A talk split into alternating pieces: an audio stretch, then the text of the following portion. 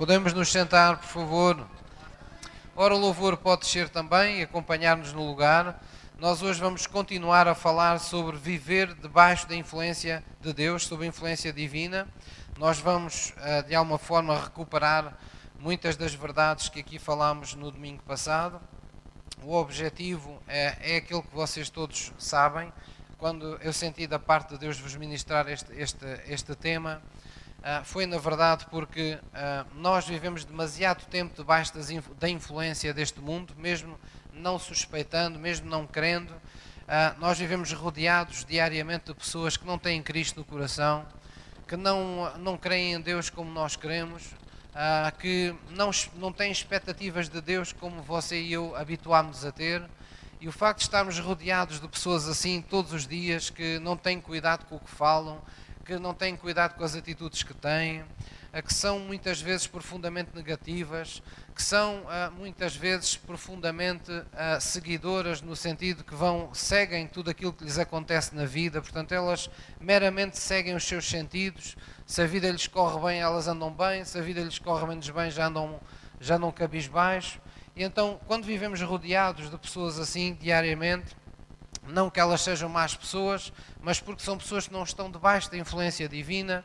A nossa tendência, quando não temos uma forte determinação, um forte compromisso de nos alimentarmos, nos fortalecermos em Deus, é de nos tornarmos conforme elas são, não é? Porque, conforme diz um ditado popular, diz-me com quem andas, não é?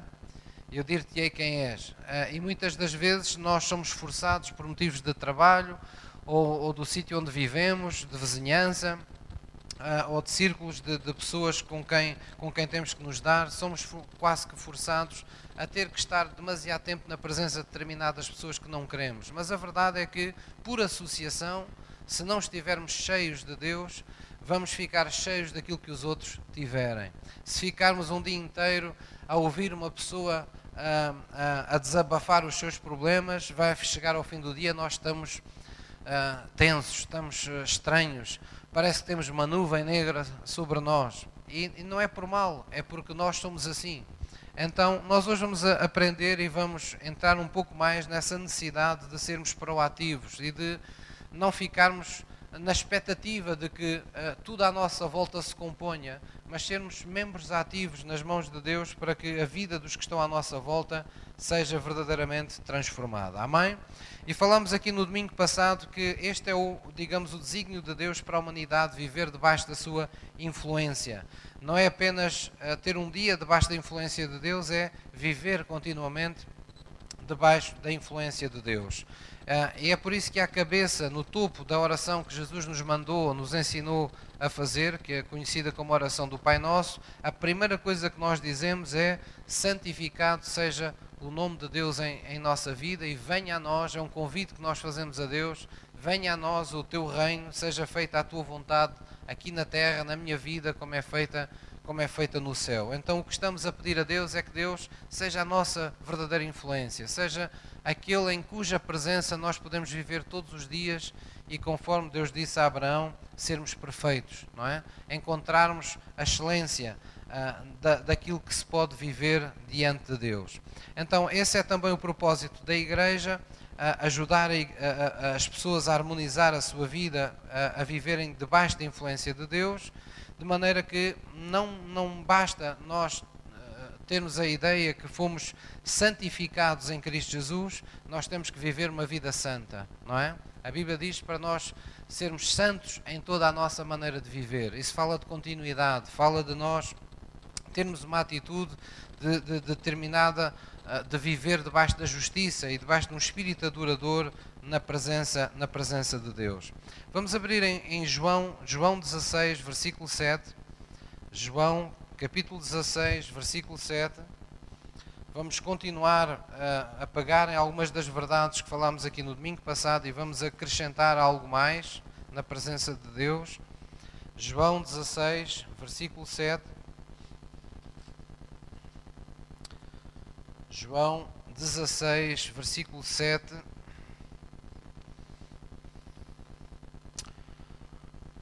Já todos encontraram? Ora, diz assim no versículo, no versículo 7: Todavia digo-vos a verdade que vos convém que eu vá, disse Jesus, estava Jesus falando aos discípulos, que eu vá para junto do Pai, porque se eu não for, o Consolador, está a falar do Espírito Santo de Deus, não virá a vós. Mas quando eu for, eu vou-lo enviarei. E quando ele vier, convencerá o mundo do pecado e da justiça e do juízo. Do pecado, porque não creem em mim. Da justiça, porque vou para meu Pai e não me vereis mais.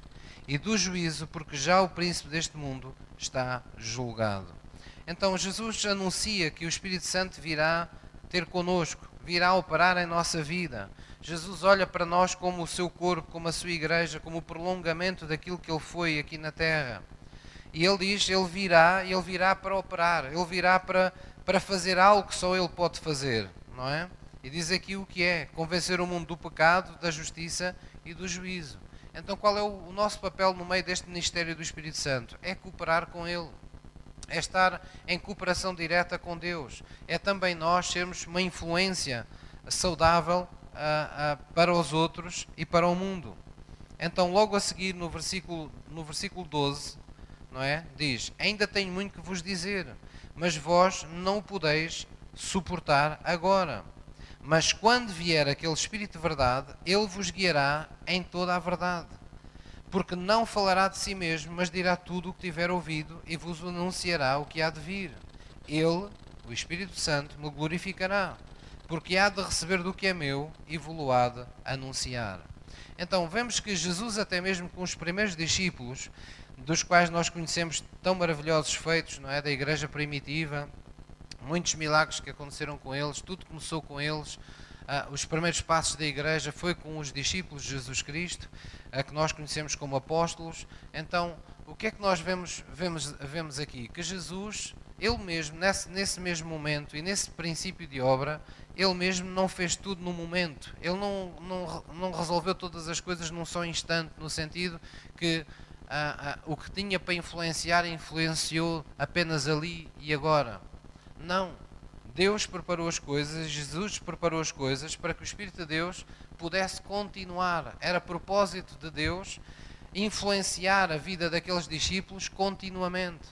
Todos os dias eles deveriam contar de que não tinham apenas um manual que era a Bíblia, mas eles tinham um guia, eles tinham alguém que viria para ensinar acerca da Bíblia, que viria utilizar este manual que nós temos para não ser apenas palavra, mas ser palavra vivificada pelo Espírito, palavra que nos pudesse trazer vida, que nos pudesse trazer cura, que nos pudesse trazer o cumprimento de todas as suas promessas em nosso viver diário.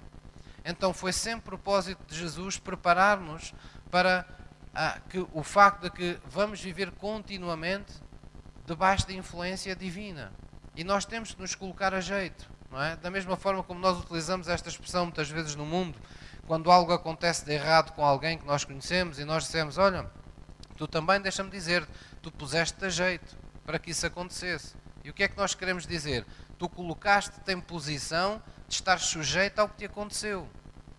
Então, da mesma maneira, nós temos que nos colocar a jeito de sermos pessoas abençoadas, temos que nos colocar a jeito de sermos pessoas ungidas, temos que nos colocar a jeito de sermos pessoas debaixo da graça de Deus. E o que é que isso significa? Significa diariamente nos reposicionarmos perante a presença de Deus. Porque todos os dias acontecem coisas que nos mentem acerca de Deus. Há dias muito maus da nossa vida em que as coisas não, não é não só não correm bem, é não correm nada bem. Às vezes temos notícias, notícias cruéis que nos cortam o coração. Temos situações da nossa vida que desmoronam sem aviso prévio. Ninguém está preparado para isso. Então nós, na nossa alma, muitas das vezes damos connosco com mágoa. Nós não, não, sabemos que não devemos alojar mágoa, não devemos guardar ressentimento, não devemos guardar maus sentimentos. Mas quantas vezes nós já damos por eles cá dentro? Eles já estão cá dentro. Parece que nem passou pela nossa vontade.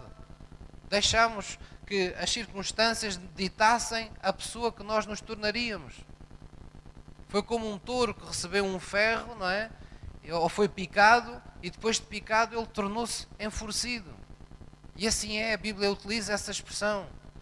A Bíblia diz que nós temos a, o escudo da fé em Jesus Cristo que podemos levantar para apagar todos os dardos inflamados do maligno. Porque todos os dias o maligno envia, envia dardos à nossa vida, nos tenta espetar.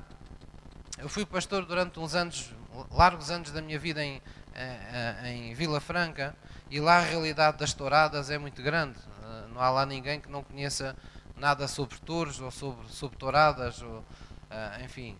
E, e, eu tinha lá um, um irmão na igreja que, que, cuja profissão, a profissão era fornecer alimentação para os touros. Ele dizia uma coisa muito engraçada, assim em conversa privada, ele disse, pastor, sabe que os touros não são maus.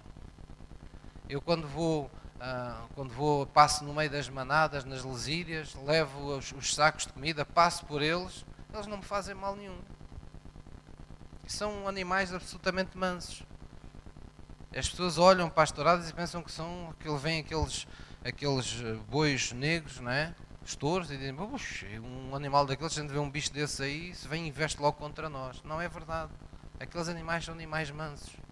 Ele então explicou-me que quando vem o período da, das touradas, eles querem preparar touros para as touradas, eles uh, encurralam aqueles animais que são sãos em espaços fechados, para eles ficarem como loucos.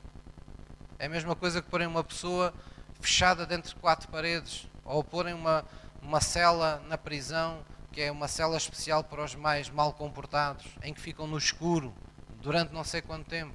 Eles fazem esse tipo de torturas aos animais. E como se não chegasse, ainda antes mesmo dele entrar na arena, eles espicaçam-nos mais que uma vez. Quando ele está parado para entrar, eles espetam ferrões da grossura de 10 centímetros, espetam no animal, picam o animal para ele ficar ferido, para ele ficar enfurecido. De maneira que quando abrem aquelas comportas, nós vemos o animal sair cá para fora, mas aquilo não é um animal no seu estado normal, é um animal acossado, ferido, magoado, à procura de quem o está a espetar. E é por isso que ele levanta a cabeça para um lado e para o outro e parece que, anda à procura de inimigos em todo lado. E o que é que eu quero dizer com isto? Que a vida e Satanás e muitas vezes eh, a operação de demónios, as adversidades da vida tentam nos acossar, tentam nos tornar mais pessoas, tentam nos uh, espicaçar para que você não seja uma pessoa mansa, não seja uma pessoa tranquila, não seja uma pessoa com pleno domínio próprio, não seja uma pessoa feliz, não seja uma pessoa que espera o melhor da vida. Para que você, quando saia de casa, seja uma pessoa que já sai derrotada, já sai revoltada, já sai das portas de casa e já vai trabalhar, já não lhe apetece ir trabalhar, já vai falar com alguém, já não tem disposição para falar com as pessoas. E este é o mundo que nós temos. É neste mundo que nós vivemos. De maneira que você todos os dias, quando a Bíblia nos chama à comunhão com Ele, é para quê? É para nos reposicionar, é para nós nos, não nos colocarmos a jeito das coisas más que nos podem suceder. Porque se você for amargurado, você vai responder mal quando não devia, vai tratar mal outras pessoas, vai você próprio ser uh, motivo de outros problemas, vai semear mal na sua própria vida porque não está bem. E quem não está bem consigo mesmo não pode fazer bem aos outros, não pode ser uma bênção para os outros. Então, para não nos pormos a jeito das coisas negativas que nos podem suceder, nós temos que nos reposicionar. Não é com desânimo no coração que nós vamos ser abençoados por Deus. Não é com revolta no coração e profundamente tristes ou, com medo ou com desânimo que vamos esperar que Deus mude a nossa vida. É com um espírito de fé. Onde é que a gente adquire isso quando o mundo não nos dá motivos nenhums para crer? É em Jesus que aprendemos a crer. É na presença de Deus que nós nos reposicionamos. É quando entramos em comunhão com Deus e podemos chorar sobre as nossas mágoas, sobre os nossos dilemas e, e, e recebemos um refrigério na nossa alma por estar na presença de Deus, que nós nos reposicionamos e que nós limpamos as nossas lágrimas e dizemos: Não, eu não vou de, de, deixar que esta circunstância determine a pessoa que eu vou ser. Não, eu não vou deixar que esta fase da minha vida determine que tipo de pessoa é que eu vou ser. Não, eu não vou deixar que esta doença que me apareceu, ah, agora ela é que determine como é que vai ser a minha vida daqui por diante. Eu não vou deixar que isso aconteça. Deus deu uma medida de fé. Eu vou usar essa medida de fé. Pode ser a última coisa que eu faço na vida, mas isto é uma questão de vida ou de morte para mim. Ou eu vivo a vida que Jesus me trouxe, ou então não estou aqui a fazer nada. Quando eu digo isto, quero dizer que nós não devemos, uh, não devemos uh, aceitar que a vida seja exatamente aquilo que nos acontece. Nós temos poder para mudar as circunstâncias da nossa vida.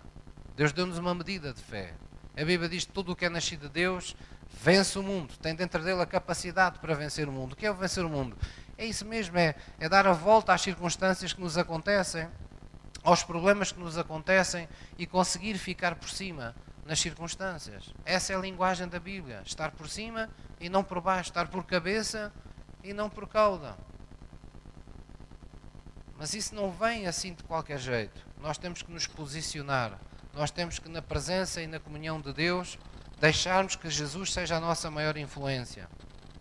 Para quando as, as, as situações não nos dão nenhum motivo de, de regozijo, é? nós podemos dizer como, como a, aquele homem de Deus, é? ainda que uh, os, os, animais não, é? Não, não estejam bem, ainda que nada produza nos campos, eu mesmo assim vou continuar a louvar a Deus. Nós temos essa atitude, nós temos que saber quem é o nosso Deus temos que saber que podemos confiar, que não é loucura esperar nele. E é para isso que serve a Bíblia.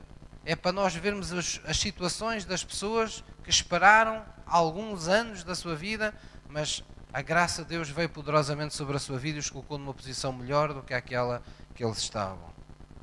Por isso o livro alimenta a nossa fé. Por isso a fé vem por ouvir e ouvir esse Espírito que Jesus enviou, falar-nos através do livro. Para que, crendo, disse o apóstolo João, tenhais vida no seu nome. Quando você crê, você recebe vida de Deus no, no seu nome. Sempre que você crê, você recebe vida no poder do seu nome.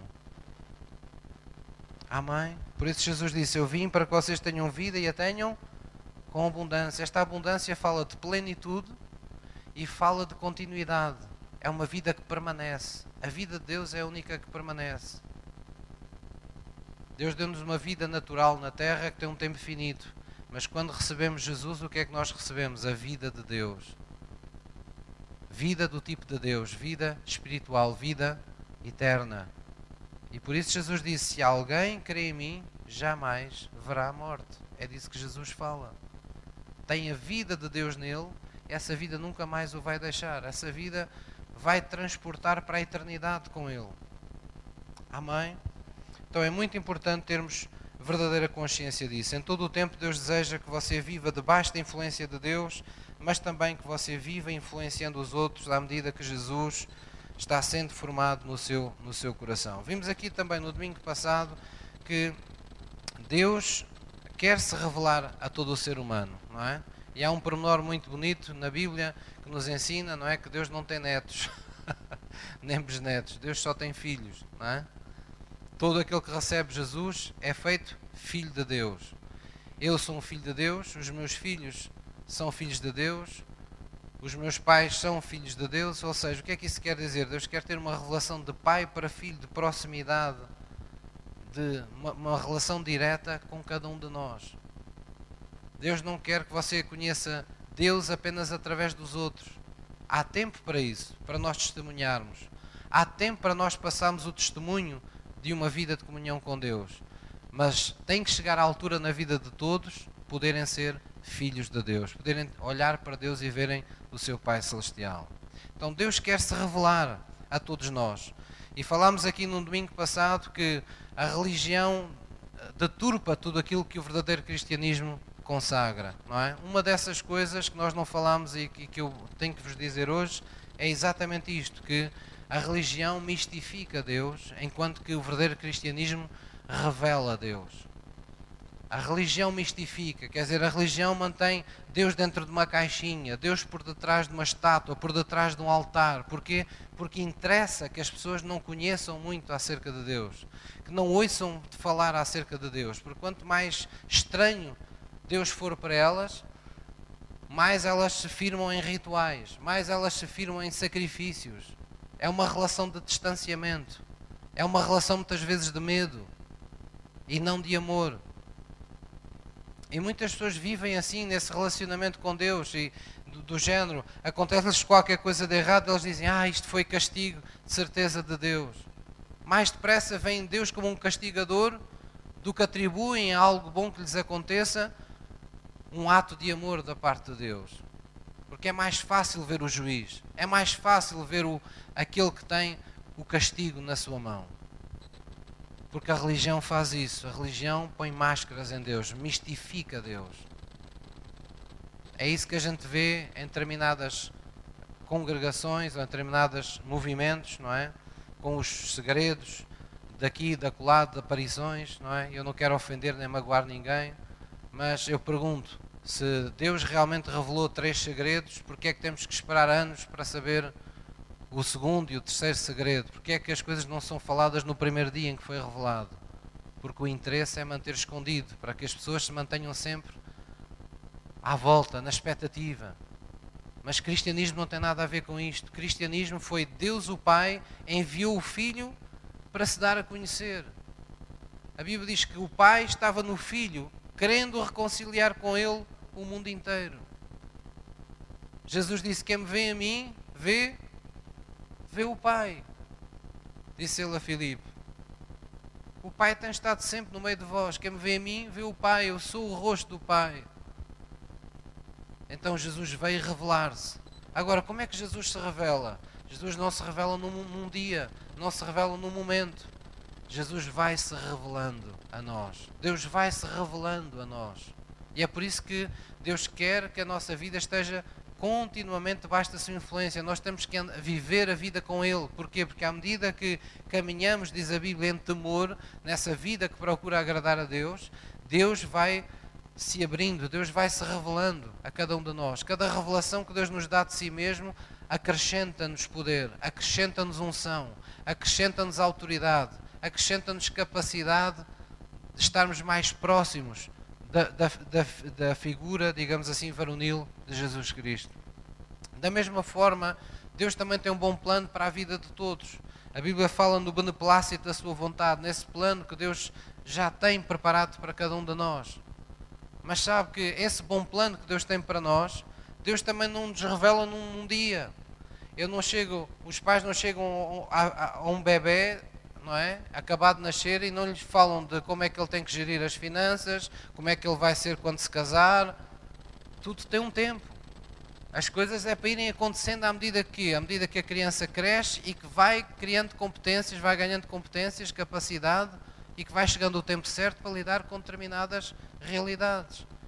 E Deus também tem um bom plano para todos nós, mas Deus não nos dá o plano que nós da nossa vida num só instante. Ah, eu vi uma visão, vi a minha vida toda. Não.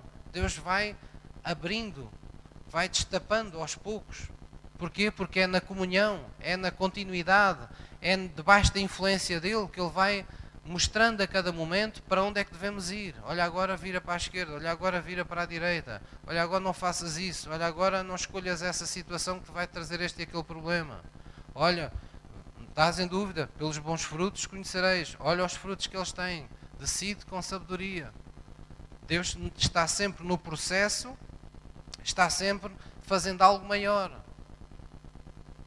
Abençoar-nos não é a coisa mais importante para Deus. É apenas, são apenas benefícios, privilégios que temos ao longo do processo. Mas nesse processo de vivermos continuamente com Ele, há coisas maiores que estão sendo desenvolvidas. A Bíblia diz que nós estamos sendo formados à imagem e semelhança de Deus. Diz que nós estamos renovando continuamente o nosso entendimento e vamos nos aproximando de experimentarmos qual é a boa, perfeita e agradável vontade de Deus para a nossa vida. Vamos experimentando verdadeira proteção, verdadeira prosperidade. Vamos experimentando verdadeira sabedoria da parte de Deus. É algo que Deus quer que vá acontecendo da mesma forma que as bênçãos de Deus. Sabemos que, espiritualmente falando, Jesus, há dois mil anos atrás, na sua morte e ressurreição, já nos abençoou, já libertou tudo o que diz respeito à nossa vida com Deus. Seja material, seja imaterial, o que você precisar para a sua vida já existe no mundo espiritual. Mas Deus não manda um, um, uma, como um avião, não é? Não manda um saco, uma encomenda do céu com tudo o que diz respeito para a sua vida e cai-lhe no quintal uma coisa monstruosa. Pronto, um saco de notas para você viver o resto da vida. Deus não opera assim. O que é que Deus faz?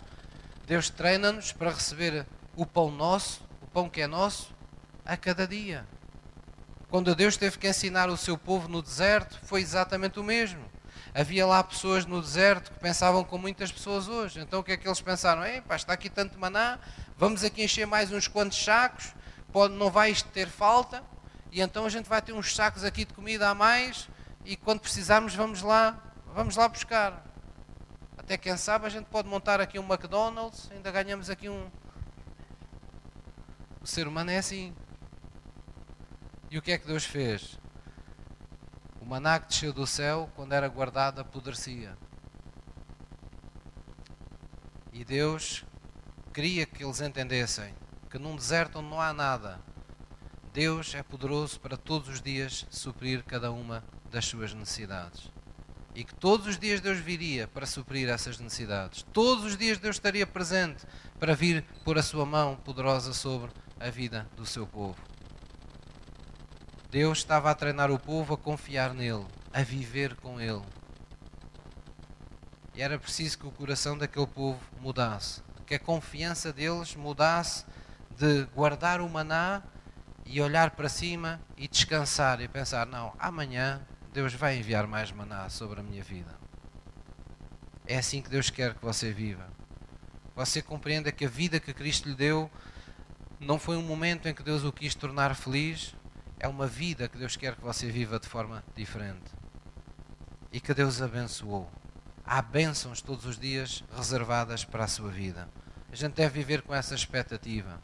Por isso a Bíblia diz: em tudo dai graças. Devemos sempre estar, ter uma atitude de, de, de dar ação de graças a Deus, estarmos agradecidos, termos um coração grato, de termos um coração de louvor, de termos um coração que honra a Deus, sempre antecipando as coisas maravilhosas que sabemos que Ele nos irá, ah, nos irá dar, nos irá confiar. Pastor, mas às vezes as coisas vêm com dificuldade, sempre haverá situações com dificuldade na nossa vida. Mas Deus não diz que seja limitativo para Ele. Ele diz que muitas até podem ser as nossas aflições, mas Ele nos livrará de todas. Então é nisso que devemos confiar. Posso ouvir um amém? Vamos abrir em Mateus 5, versículo 14. Mateus 5, 14. Nós, como justificados em Cristo que fomos, dos nossos pecados, a Bíblia diz que a nossa vida agora está escondida em Cristo e que agora é Cristo que vive em nós. Então, nós, enquanto justos, enquanto estando nessa posição em Cristo, nós somos convidados por Deus a viver pela fé. Viver pela fé é viver envolvidos nesse processo de sermos transformados por Deus continuamente e de sermos envolvidos por Deus para transformarmos uh, o mundo com Ele. Amém? Mateus 5, já todos encontraram? Mateus 5, versículo. Eu disse-vos versículo 14, não é? Mateus 5, 14. Jesus falou assim para os discípulos: Vós sois a luz do mundo. É preciso entender que no livro de João diz que Jesus é a luz do mundo. E Jesus aqui está a dizer para os discípulos, para aqueles que nele creem, vocês são a luz do mundo. Jesus está a dizer, está a anunciar que os discípulos e ele são um só. Nós somos o corpo, ele é a cabeça. Não se separa a cabeça do corpo, porque senão não há vida. Tudo tem que estar junto. Jesus vai ser a luz do mundo, mas a partir do momento que ele iluminou seus, o seu coração e o meu, a partir do momento que ele manifestou o seu amor para si e para mim, a partir do momento que Ele derramou sua unção na sua e na minha vida, nós fomos ungidos com Ele. Nós nos alimentamos dele. Então o que é que Ele prometeu? Vocês vão viver por mim. Vocês serão vocês próprios a luz do mundo. Diz no versículo 14: Vós sois a luz do mundo. Não se pode esconder uma cidade edificada sobre um monte. Quer dizer que nós não fomos escolhidos para viver enfiados dentro de um convento sem que ninguém saiba o que acontece connosco. Não fomos escolhidos para andarmos 20, 30 anos num local de trabalho ou numa, num sítio onde vivemos ou num prédio onde habitamos, sem que ninguém saiba que nós acreditamos em Jesus. Nós não fomos criados em Cristo para estar escondidos. Timidez não deve fazer parte da nossa vida. Versículo 15 diz: Nessa senda candeia se coloca debaixo do alqueire, mas se coloca lá bem alto, no veladouro, e dá luz a todos os que estão na, na casa. Diga comigo assim: resplandeça a vossa luz diante dos homens, para que vejam, para que vejam as vossas boas obras e glorifiquem a vosso Pai que está nos céus. Amém. Então Deus quer-nos a viver debaixo da sua influência, para que as obras que você pratica não sejam mais suas, mas sejam obras de Deus. Porquê? Porque você tem a motivação de Deus no seu coração. Você tem Jesus no seu coração. Você vai acabar por falar aquilo que está no seu coração. Você vai acabar por fazer aquilo que você crê. Isso vai despoltar obras de Deus. Obras que mais facilmente nós interpretamos como, por exemplo, de misericórdia, não é? Que Jesus disse, não é? Quando eu vier, acharei fé no mundo. Vou pôr à direita de meu pai, não é? Aqueles que me foram visitar à prisão, aqueles que uh, foram visitar o que estava enfermo, aqueles que deram guarida a quem tinha fome. Todas essas boas obras que nós conhecemos foram feitas em nós para nós acharmos que somos boas pessoas, são feitas de uma forma errada. Mas se nós as fizermos porque Jesus, que é bom, está em nós, porque Jesus nos sensibiliza, nos dá compaixão pelas pessoas, então serão obras de Deus. E essas obras farão com que as pessoas vejam mais do que as nossas obras, vejam mais do que as pessoas que as fazem, vejam que há um Deus por detrás de tudo o que se faz. A melhor forma de anunciar Deus é agir como Ele. Jesus disse: O mundo saberá que vocês são meus discípulos quando vocês se amam uns aos outros como eu vos amei. O Espírito Santo é que veio convencer o mundo do pecado, da justiça e do juízo. Quando você entrou na igreja pela primeira vez, ou quando você veio a Jesus pela primeira vez, por mais pessoas que o tenham ajudado ou que a tenham ajudado, ninguém precisou de convencê-lo da presença de Deus, porque você sentiu algo novo. Você teve um, o seu espírito teve um confronto, foi confrontado com uma realidade nova que você não tinha, que você não conhecia. Não foi preciso nenhum manual de ensino para lhe explicar verdadeiramente o que você sentiu. Você sentiu algo, algo diferente. Quando você ouviu a palavra de Deus falada desta forma que nós estamos falando hoje, com a autoridade de Deus, você soube exatamente que não era a mesma coisa, se calhar, de de algumas vezes em que entrou em igrejas e ouviu pessoas falarem em nome de Deus. Percebeu que houve algo diferente, algo mexeu consigo, você se uma pessoa diferente, você se uma pessoa revigorada, algo entrou dentro de si enquanto você testemunhou do culto, algo mexeu consigo. Quem é que mexeu? Deus, o Espírito de Deus, esse consolador que Jesus prometeu enviar. E porquê é que ele fez isso? Porque Ele quer que você se habitue a viver debaixo da sua influência. Posso ouvir uma mãe? É essa a importância. Ora, nesta vida, eu queria que vocês pensassem um pouco comigo acerca de, destas, destas realidades. Ou nós influenciamos as outras pessoas, ou somos influenciadas pelas, pelas, outras, pelas outras pessoas. Por exemplo, quando nós tomamos escolha, fazemos escolhas e, e, e, o grau de seriedade com que olhamos para a palavra de Deus, não são coisas que nos dizem respeito apenas a nós. Às vezes temos essa ideia, não é? Ah, ah isto, o que eu faço com a palavra só a mim me diz respeito. Não é verdade. É nosso, mas nunca é nada completamente nosso. Porque Deus diz que a partir do momento que estamos em Cristo, já não somos nossos, somos dele. Somos propriedade dele. Nós não podemos fazer mais com a nossa vida o que nos apetece, porque o que fazemos com a nossa vida pode dar testemunho ou pode dar escândalo a Deus. E nós queremos continuar a agradar, queremos continuar a amá-lo com a nossa vida. Amém? Então, por exemplo, quando nós levamos a sério a realidade do perdão, e do amor de Deus de forma incondicional, nós estamos certos. Mas se nós não levarmos isto a sério, nós vamos acabar como? Vamos acabar presos às amarguras, aos ressentimentos. É inevitável.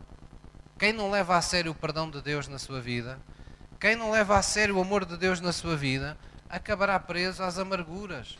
Ou seja, ou somos influenciados por Deus, ou somos influenciados pelo que pior o mundo nos pode, nos pode dar. Amém? Ou nos determinamos, por exemplo, a adorar a Deus com a nossa vida, ou repetidamente a nossa vida vai ser envolvida pelo mundo numa adoração a Satanás. Ai, pastor, tão forte. Se eu não adorar a Deus, a minha vida vai, vai ser envolvida pelo mundo para adorar a Satanás. É. Se você não, não tiver uma moral forte da parte de Deus, a imoralidade que vai vir à sua vida será tanta que só vai servir os propósitos de quem é devasso, que é Satanás. Se nós não, não, não formos, por exemplo, não, não, não levarmos a sério, não formos pessoas fiéis para com Deus, vamos experimentar as amarguras da infidelidade. Se nós não, não vivermos verdadeiramente uh, envolvidos uh, pela, pelo, pelo bom amor de Deus, nós vamos ser pessoas completamente desligadas, pessoas frias, pessoas uh, indiferentes ao sofrimento das outras pessoas. Se nós não cultivarmos a humildade de Deus no coração, o que é que vai acontecer? Vamos ser engolidos pelo mundo na vaidade dos sentidos, que é como tanta gente vive, numa soberba de vida. Tinha lá dois vizinhos do meu prédio e um deles eu não tenho, eu quero deixar aqui fazer um, uma declaração primeiro que é, eu não tenho nada contra as pessoas terem boas, bons carros e boas casas, absolutamente nada. Mas há, há uma diferença entre você possuir boas coisas e as coisas o possuírem em si. São coisas completamente diferentes. Então eu tenho um vizinho que ah, tem um, um Porsche feito por encomenda de não sei quantos milhares de euros e o outro vizinho, para não ficar atrás dele, foi à, Mercedes e foi buscar um equivalente àquela rotação com 300 e não sei quantos cavalos, uma coisa, uma coisa monstruosa. E então as conversas deles, eu só queria que vocês ouvissem um a falar com o outro. Eles parecem dois miúdos a disputar quem é que tem o melhor carro. Aquilo já nem serve para eles andarem. Aquilo serve só para eles dizerem ao outro que o carro de um é melhor que o outro. E o mundo vive assim. Há muitas pessoas que precisam ter uma boa casa para se sentirem gente. Há muitas pessoas que só quando têm um bom carro nas mãos é que se sentem gente. E pior ainda, sentem-se mais que os outros, que era uma coisa que nunca ninguém se devia sentir. Há pessoas que infelizmente vivem assim, vivem para a vaidade dos sentidos. A preocupação com a aparência é tanta, tanta, tanta que eles sofrem. Eles, eles vão uma, a uma festa, eles não desfrutam das festas. Eles saem de casa, é um sofrimento, porque nada pode falhar, porque se alguém vai reparar nisto, se alguém vai reparar naquilo, se alguém vai. Vivem absolutamente atordoados, não tem outra expressão, pela soberba da vida quando nós vivemos no mundo apenas para a vaidade, para a ostentação, o que é que estamos a fazer se não a cultuar a Satanás? Ele é que quis subir acima de Deus e sentar-se no seu trono, nas alturas. E o que é que Deus fez? Olha, com esse orgulho, precedeu a sua queda. O que é que a Bíblia nos ensina? Que se queremos ter acesso ao melhor de Deus, o único caminho é pela humildade. Nós temos que viver sempre com a consciência de que somos mordomos de tudo aquilo que Deus nos confia. E aí sim você pode ter as maiores coisas que o mundo possa oferecer, mas nenhuma dessas coisas definir a pessoa que você é. Por quem você é já foi definido pelo Jesus que foi formado no seu, no seu caráter e no seu coração. Amém? Então é uma questão de influência. Ou influenciamos o mundo, ou somos influenciados pelo mundo. Ou nós resistimos e combatemos, por exemplo, uma enfermidade que vem à nossa vida, ou ela vai determinar como é que irá ser a nossa vida. Eu com isto não quero dizer que não tenhamos de ter cuidados, que não tenhamos que ter determinados uh, uh, comportamentos cuidadosos quando temos na nossa, vamos dizer, no nosso, uh, no nosso ADN ou na nossa herança genética esta ou aquela fraqueza. Claro que sim, temos de ter esses cuidados. Mas nós não podemos viver dando a ideia de que qualquer coisa que nos aconteça pode nos dominar. Nós não somos uma planta ou, uma árvore que, que dá uma doença e tudo o que lhe der acaba com ela. Nós não somos assim. Nós somos criados à imagem e semelhança de Deus. A vida que recebemos de Deus, só Deus a pode tirar.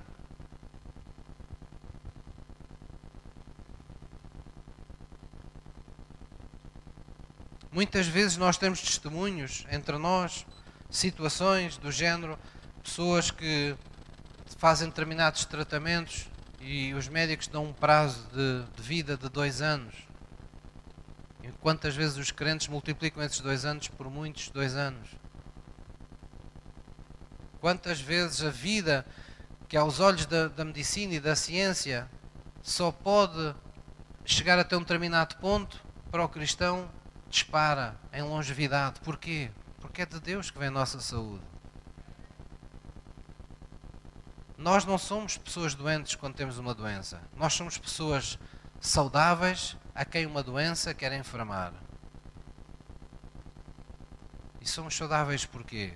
Por causa da idade? Por causa dos bons hábitos de alimentação? Não somos saudáveis porque Jesus, que é a vida, está vivo dentro de nós.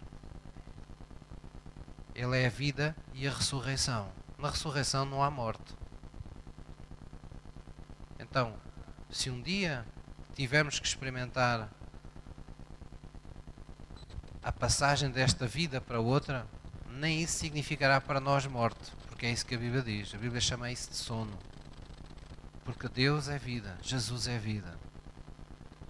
Podemos ter situações que nos parasitam, podemos ter dificuldades que não nos deixam completamente ser como nós queríamos ser em Deus porque esse é o nosso lado humano, que a gente nunca se pode esquecer enquanto estivermos aqui na Terra.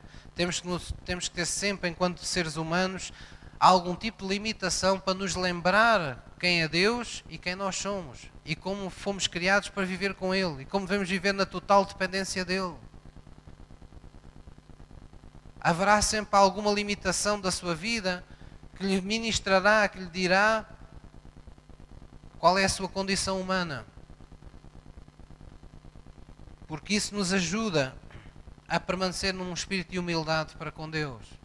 Mas isso só acontecerá enquanto estivermos aqui nesta terra. A Bíblia diz que um dia aquele que conhecemos em parte conheceremos no todo. Um dia seremos revestidos da glória e diz que conforme olhamos para Jesus, assim nós seremos também. Não há mais necessidade deste processo que nós passamos enquanto estamos aqui nesta terra, mas enquanto aqui estamos, temos que cultivar uma vida debaixo da influência permanente de Deus. Porque existe uma influência no mundo, a Bíblia diz que o mundo jaz no maligno, quer dizer, as pessoas ao viverem separadas de Deus vivem seguindo um curso completamente oposto ao de Deus. Muitas desrespeitam a obra do Criador, outros alteram as coisas que Deus criou, outros creem ao contrário do que Deus ensina. Porquê? Porque não estão debaixo da influência de Deus. Mas nós, você que está debaixo da influência de Deus, deve fazer com que essa influência cresça.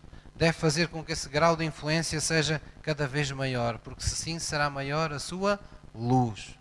Quanto maior for a influência de Deus em sua vida, maior será a sua luz. Luz que encandeie as trevas à sua volta. Que quando as pessoas se aproximam de si, tenham plena consciência que estão diante de uma pessoa que não podem corromper. Estão diante de uma pessoa irrepreensível, moralmente irrepreensível. Estão diante de uma pessoa que merece respeito. Porque está, estão habituados a ver em si uma sabedoria fora do comum. Que só é atribuída a Deus. Vêm em si obras e atitudes mais excelentes que dizem, não, isto só com a influência de Deus é que uma pessoa pode ser assim. Há alguém no Velho Testamento que nós possamos nos lembrar que seja uma profecia desta influência divina que Deus quer na nossa vida hoje? Há, mais do que um. Mas eu vou-vos trazer apenas um exemplo. Chamava-se Daniel. O famoso Daniel que foi para a cova dos leões, não é? Por três vezes ao dia abrir as suas portadas e louvar e adorar a Deus, quer o rei gostasse, quer o rei não gostasse, quer houvesse leis contra ou leis a favor, havia algo que ele não comprometia: o lugar de influência do seu Deus na sua vida. Ele não orava uma vez por dia, ele orava três vezes ao dia. Se nós lhes fôssemos contar as dificuldades que temos às vezes em orar uma vez por dia, ele ria-se de nós. Porque ele três vezes fazia isso. Mas, mesmo assim, fazendo o que nós sabemos que era correto, não deixou de ir para a cova dos leões. Mas a história nunca termina aqui. Não termina nas coisas más que nos acontecem. Termina como é que as coisas acabam. E Deus tirou aquele homem da cova dos leões. No seu reino, o rei colocou como uma das pessoas de sua confiança, juntamente com outros. Os outros passaram a ter inveja dele o rei frequentemente queria ouvi-lo, porque reconhecia nele, diz a Bíblia, um espírito excelente. O rei olhava, e estamos a, estamos a falar de um contexto, de uma sociedade que era babilónica, era uma sociedade pecaminosa, horrenda, fazia tudo o que é contrário à vontade de Deus. E mesmo no meio dessa sociedade, vamos supor um dos ministros de um governo do, desse país babilónico era um homem de Deus. Ele não tinha autoridade para tudo. Ele era uma pessoa debaixo da autoridade de pessoas que não estavam debaixo da influência de Deus. Mas ele tinha Deus. Tal como José do Egito. Estava sujeito a um faraó, mas ele tinha Deus. As decisões dele traziam bênção para todo o reino. Quando havia fome em todo o lado, ele tinha as dispensas cheias porque atempadamente ouvia Deus e fazia o que Deus mandava. Voltando a Daniel, Daniel tinha este espírito mais excelente. De tal maneira que chegou um ponto que o rei, perante todas as provas, disse: Não, eu vou entregar todas as coisas nas mãos deste homem. Porque eu sinto segurança, eu sinto que posso confiar, eu sinto que estou bem quando esta pessoa está à frente de todas as coisas no meu reino. É isso que acontece com um cristão quando é profundamente influenciado por Deus. Você está no local de trabalho e os patrões, seja quem for, vão querer tê-lo com, com, com, eles, vão porque sentem que há uma influência muito boa que vem de si. Podem não entender nada acerca de Deus, mas eles percebem que você traz-lhes, seja lá o que eles queiram chamar, uma energia positiva, atraem coisas boas à vida deles, traz uma influência boa, sentem-se bem ao pé de si. Eles têm necessidade de ter por perto. É como se os medos que eles têm no coração deles e na alma deles minguassem, diminuíssem quando, quando a sua luz está presente. Quem tem Jesus no coração tem esse grande privilégio. Nós chamamos a isso de ter a graça de Deus. A graça põe pessoas a falar bem de nós, põe pessoas certas no nosso caminho, põe pessoas a nos defenderem. A graça de Deus faz montes de coisas se você estiver debaixo da influência certa na sua vida. Amém? É nisso que nós nos devemos sempre apoiar. Amém? Vamos abrir em Romanos 8, versículo 18. Há uma, há uma experiência que certamente nós todos já nos, já nos confrontamos com situações assim no sermos influenciados ou influenciarmos outros, que é, por exemplo, no modo como falamos, não é? Ou nós falamos como um crente, como um crente não quer dizer que a gente tenha que falar só ai Jesus e amém e no nome de Jesus e glória a Deus, não, não quer dizer falar como um crente é falar de acordo com a vontade de Deus. É ter uma linguagem que, que não se nunca é, é digamos uh, associada ao escárnio, nunca é associada ah, como diz lá no Salmo 1, não é? aos que escarnecem, aos que andam em pecado, não é? aos, aos, hum, aos, aos pecadores. mas tem o prazer na palavra de Deus. E aqui e acolá, quando é necessário, a nossa boca traz passagens do livro para que outros ouçam, para que outros sejam abençoados. Mas quando não traz passagens do livro, fala coisas inspiradas no livro, que é a Bíblia. Abençoa ao invés de amaldiçoar. Traz esperança quando os outros não têm esperança. Traz proximidade de Deus, afasta os medos, porque é uma linguagem de autoridade, é uma linguagem de poder. Amém? E quando nós não temos essa, esse falar de crente e, e, estamos apenas e ficamos a ouvir outras pessoas falando connosco o tempo todo, ficamos calados e mudos, sempre a ouvir os outros a falarem, às vezes até disparados, a gente cá para dentro até se rir diz, ei, que anda bacurado, ei, que grande disparado. Mas a gente vai ouvindo. Não falamos, mas vamos ouvindo, sem nos apercebermos. Com o passar do tempo, persistindo nesse comportamento em que nós nunca falamos o que está dentro de nós, segundo o nosso coração, mas estamos sempre a ouvir o que os outros falam, nós achamos que aquilo não tem importância nenhuma. Mas em algum momento já começamos a repetir expressões que eles repetem. Já começamos a falar coisas que eles falam.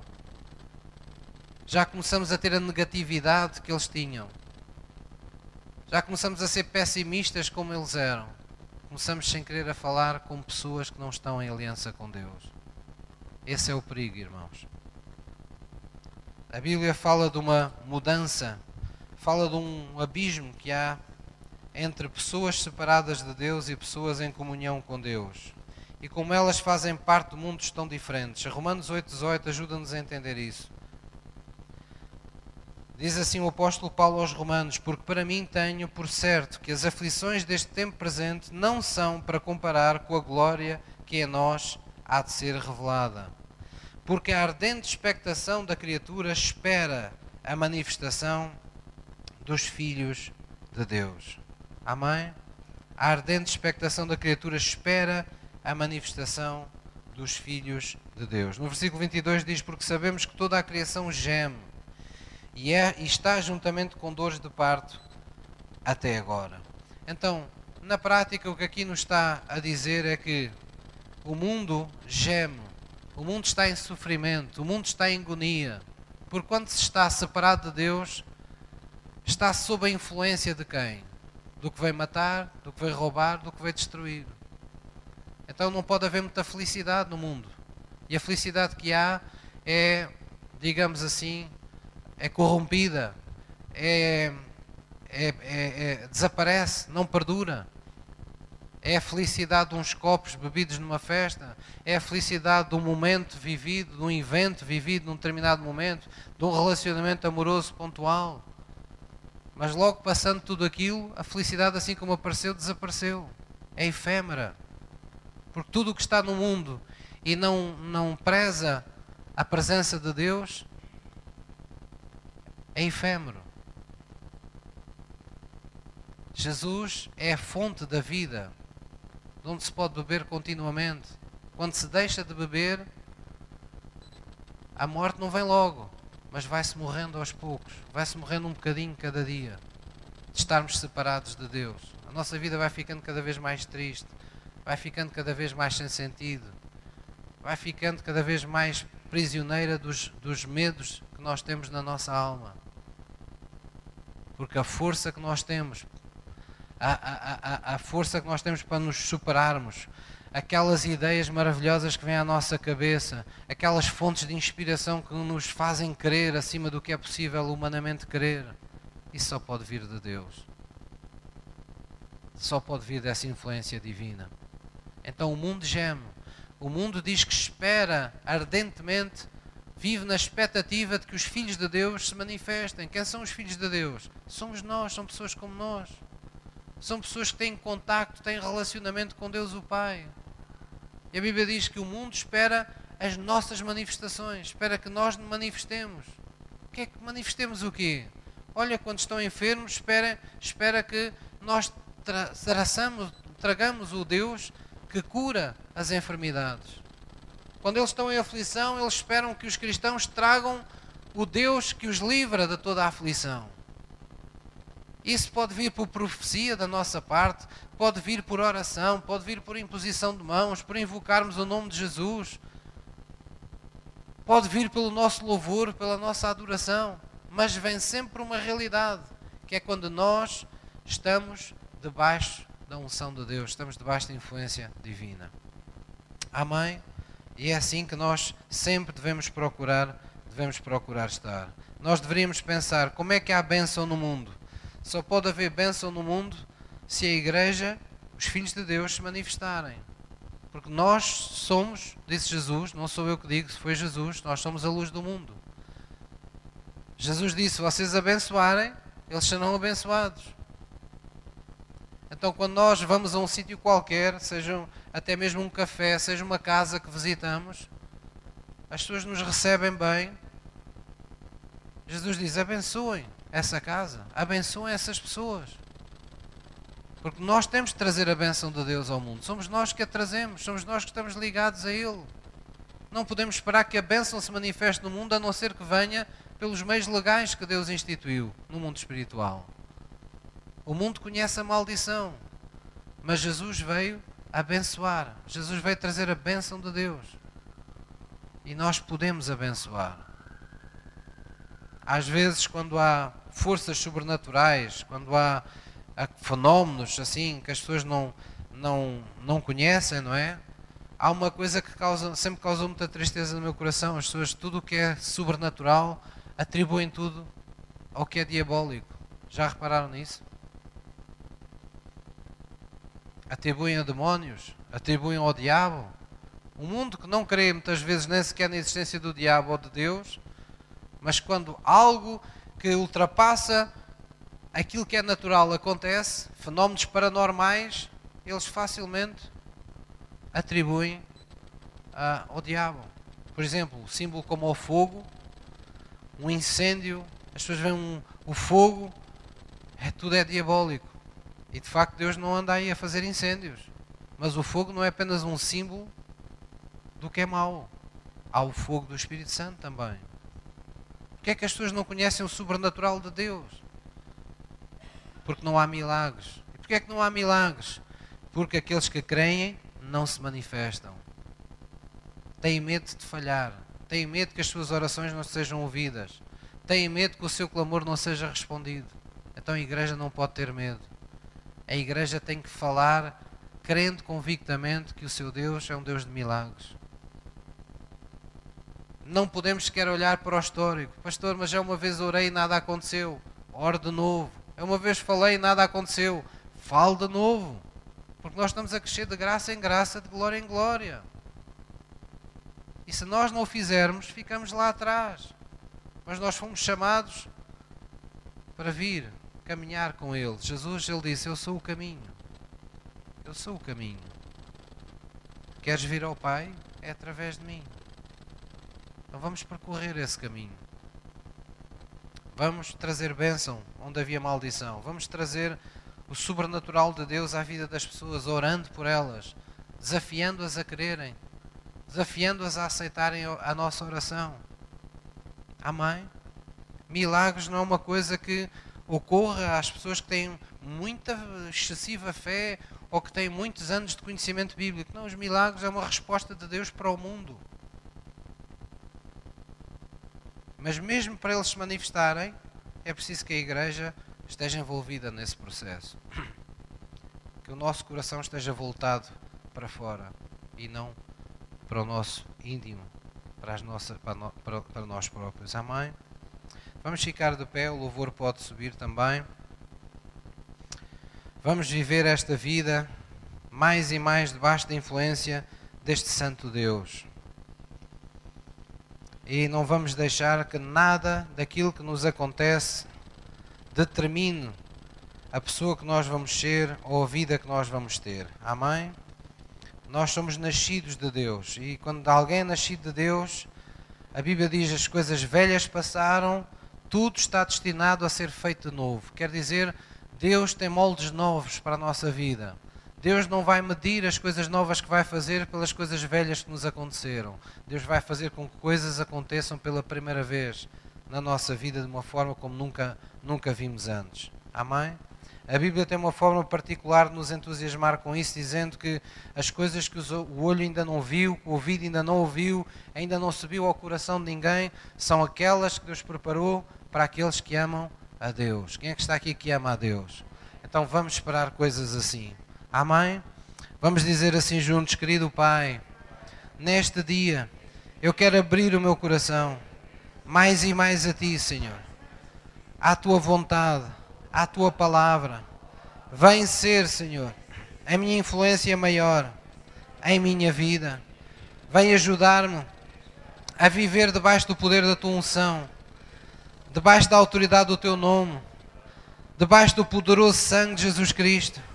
Vem ajudar-me, Senhor, a falar como um vencedor em Cristo Jesus.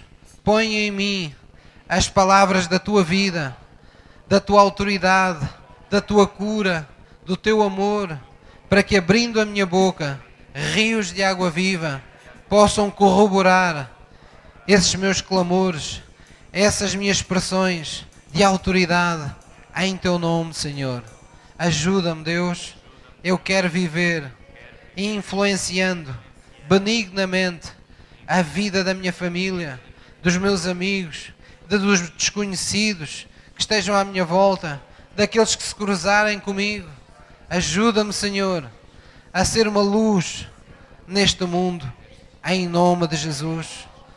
E não permitas, Deus, que nenhuma adversidade, que nenhuma contrariedade em minha vida defina a pessoa que eu sou, determine o caráter que eu tenho, pois no meu coração eu dou apenas permissão ao Teu Espírito Santo para que opere em mim, Senhor. E é somente a Jesus, é somente com Ele que eu quero ser parecido. Vem trazer, Senhor, o Teu reino para o meu coração. Pai nosso que estás nos céus, santificado seja o Teu nome. Venha o Teu reino, Senhor. Venha o Teu domínio sobre a minha vida, sobre tudo aquilo que eu sou, sobre tudo aquilo que eu tenho.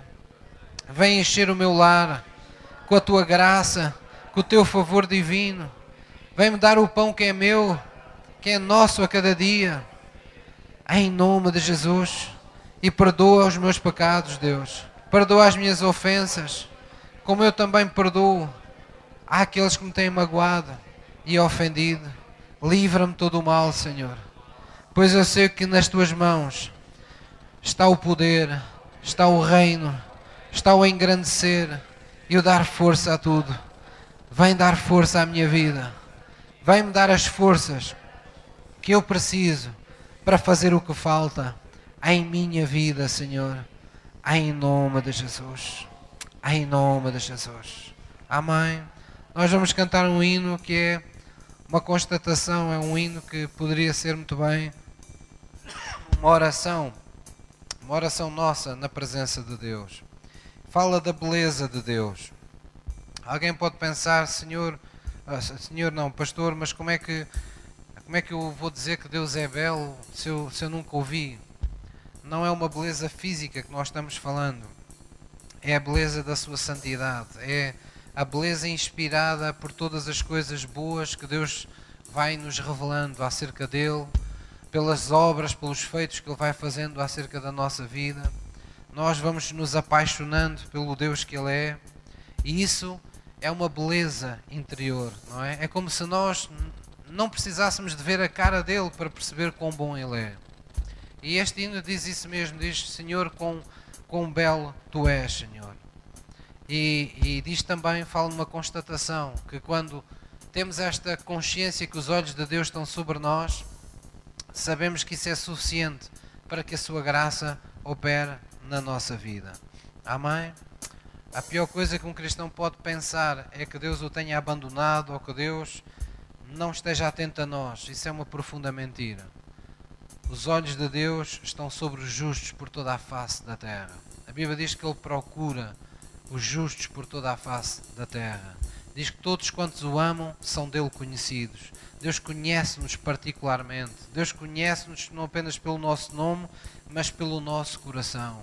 Sabe, eu aqui posso a conhecer cada um de vocês pelo vosso nome, mas eu não conheço tudo acerca do vosso coração. E é por isso que eu não sou o bom pastor. O bom pastor é Jesus. Ele é aquele que conhece o vosso nome, mas conhece também o vosso coração. Amém? É por isso que estamos aqui para o adorar. Estamos aqui para reconhecer que pertencemos a Ele.